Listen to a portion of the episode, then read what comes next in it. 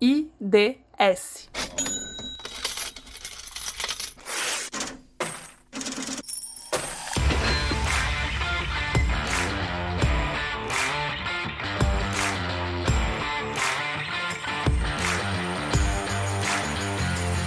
E aí galera, Fábio Lucas aqui e hoje é sexta! Yes! E como nós sempre fazemos nas sextas, Hoje é dia de.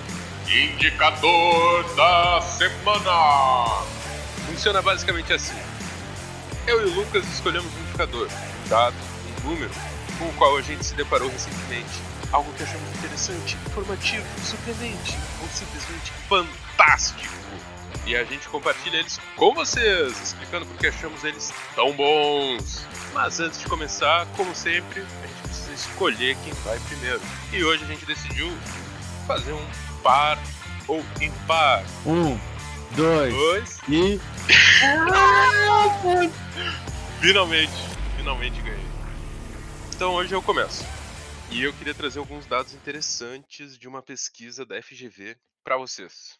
A FGV Ibre realizou uma sondagem especial para avaliar como setores que estão, como os setores estão se saindo durante a pandemia. E para fazer isso, eles enviaram pesquisas para as empresas. E a partir das respostas, avaliaram o comportamento desses agentes, ou seja, dessas empresas, frente ao consumo de crédito, aqui o foco é crédito, nos últimos seis meses. E já partindo direto aos dados, cerca de um terço das empresas contratou créditos, pegou empréstimos nos bancos. E note a finalidade do uso desses empréstimos.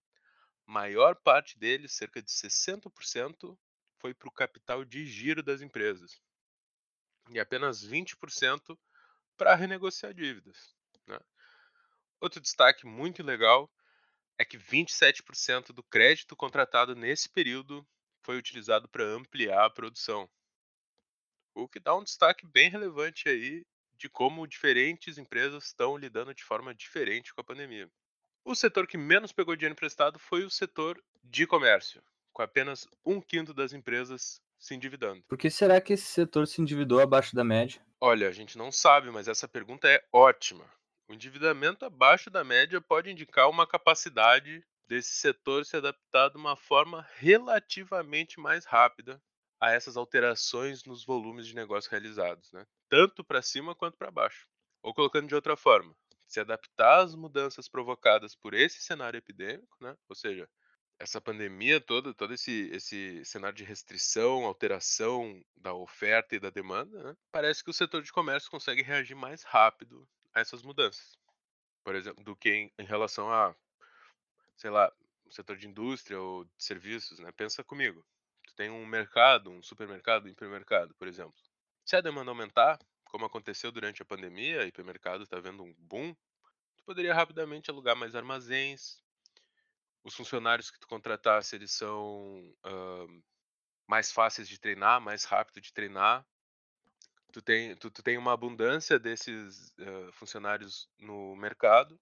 E quando eu digo rápido aqui, tá? Só para destacar, eu tô querendo dizer rápido comparado com setores de serviços ou indústrias. E como isso ocorre na indústria?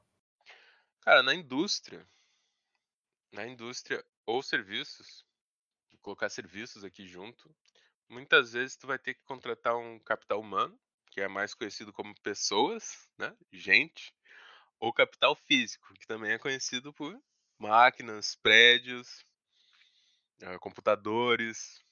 Esses recursos, esses, esse capital necessário à produção industrial, esse capital necessário à produção de serviços, muitas vezes é mais especializado, né? e isso em alguma medida pode tornar mais lenta a adaptação desses setores. O que não, não é algo assim que significa que eles vão afundar, não, é só uma característica desse setor, porque ele vai levar mais tempo para treinar os funcionários, os funcionários vão ter que se adaptar a toda uma burocracia que já vai estar implementada na empresa, né? não é só pegar o funcionário e colocar ele numa linha de produção e fazer ele apertar um parafuso, por exemplo, não tem uma série de conhecimentos específicos que ele já vai ter que ter, né? Tipo um analista financeiro. E na empresa ele vai ter uma série de conhecimentos específicos que ele vai ter que, que aprender, né? Que são características da empresa. E a mesma coisa acontece para máquinas, para capital fixo. Essas empresas usam um capital fixo mais especializado e vai passar por algum mais ou menos o mesmo tipo de, de, de uh, lentidão na sua incorporação, né? Da incorporação desse capital na, na produção dessas empresas. Né? E eu, eu também queria fazer um voltar à pesquisa, né? E destacar a, a contratação de crédito que foi bem mais alta no setor industrial, né, que foi cerca de 40%.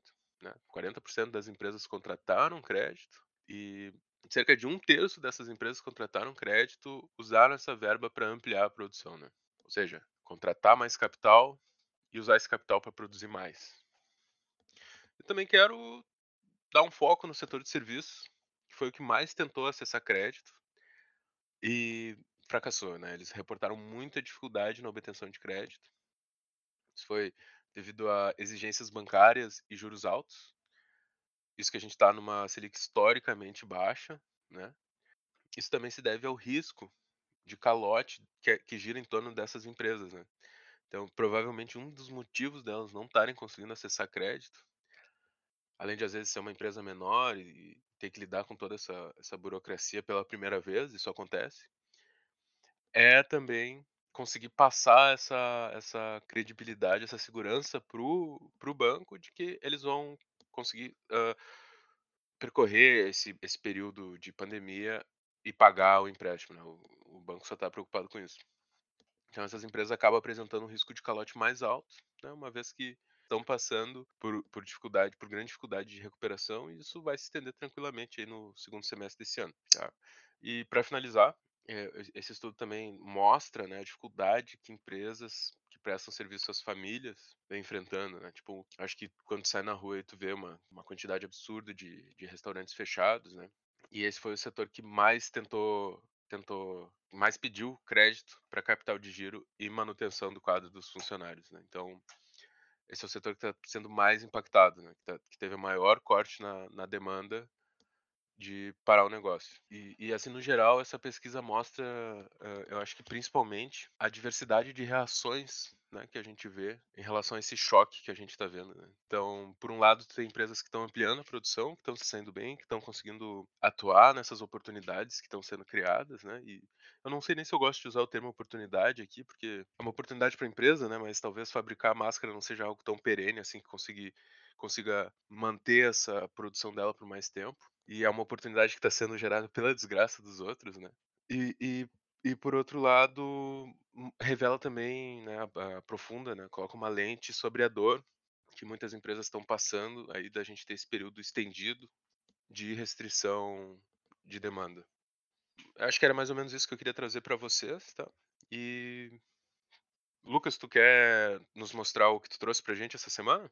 Pô, achei esses dados muito reveladores, Fábio. Gostei bastante dessa pesquisa.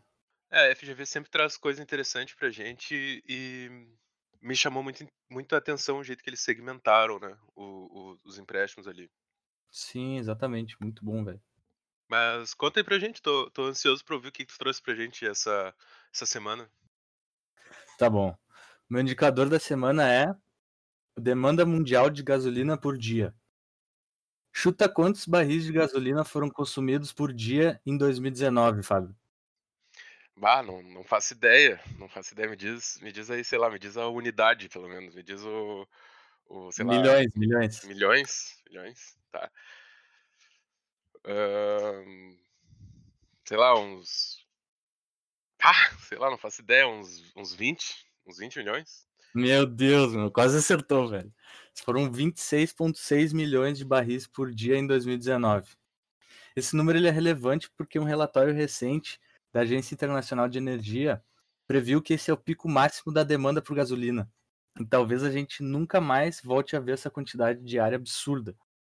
Existem dois principais motivos que levaram eles para essa conclusão. Mas assim, né, o mundo inteiro parou né, por causa da pandemia. Né? Imagino que esse deve, deve ser um dos motivos. Sim, em 2020 principalmente. Foi bem complicado esse ano, né? Mas a Agência Internacional de Energia está dizendo que nem mesmo depois que a pandemia acabar, nós vamos voltar para aquele pico de consumo de gasolina do período pré-pandemia. E um dos motivos é bem simples: a melhora na eficiência dos combustíveis. você consegue andar mais quilômetros com menos litros de gasolina no seu carro. Isso significa que você não vai aumentar o seu consumo de gasolina. A tendência é que ele diminua ao longo do tempo.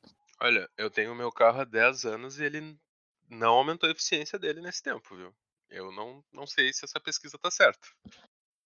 Isso é assumindo que as pessoas vão sempre procurar os carros mais eficientes. É, no caso. não é o caso, no caso. Você pode imaginar também que outro motivo esteja relacionado ao home office, que vai levar as pessoas a dirigir menos pelas cidades. Graças a Deus. Mas na verdade não. O outro grande motivo que a Agência Internacional de Energia citou nesse relatório está relacionado a uma tecnologia que todos nós conhecemos há bastante tempo, mas ela começou a entrar no mercado faz pouco e parece que está pronta para adoção em massa. Tu já deve saber qual que eu estou falando, né, Fábio? Uh, desculpa, eu não estava prestando atenção. não, brincadeira, brincadeira. Sei lá, uh, carros, carros elétricos, né? Óbvio. Isso mesmo, os carros elétricos. Tá. um, isso mesmo, carros elétricos. No carro. eu nem sei se eu. Não, não se preocupe, a gente vai editar isso, a gente corta essa parte. Não se preocupe. Tá. É, isso aí, os carros elétricos. No caso da GM e da Volvo, eles já determinaram uma data para parar de vender carros que funcionam à base de gasolina. Eles estão migrando toda a produção deles para o elétrico. E a gente ouve falar em carro elétrico já faz muito, muito tempo. Tanto tempo que eu acho que muitos de nós já nem acreditam mais nessa mudança. Mas acontece que isso é algo comum para as novas tecnologias. Elas vão melhorando, vão se aprimorando ao longo do tempo, sem ser completamente instauradas. Por quê? Porque depende de uma porção de coisas para acontecer. Uma delas é que você precisa construir uma infraestrutura adequada para a implementação dessa tecnologia, e outra é que uma tecnologia não precisa somente se aprimorar. Ela precisa se aprimorar até um ponto em que ela seja mais barata do que as outras alternativas. Uma coisa que pode ajudar nesse processo é quando o governo começa a incentivar a adoção de uma nova tecnologia. Na Califórnia e outros estados americanos já existem incentivos para a compra de carros elétricos e desencorajamento para a compra de carros que funcionam à base de gasolina. E isso, meus caros, é exatamente o que a Agência Internacional de Energia está esperando que aconteça no mundo todo e o porquê dela achar que já chegamos no pico de consumo de gasolina em 2019. Será que o consumo de gasolina nunca mais vai ser tão alto? Descubra nos próximos indicadores. Eu sou o Fábio. E eu sou o Lucas. E esse foi o indicador da semana. Até semana que vem.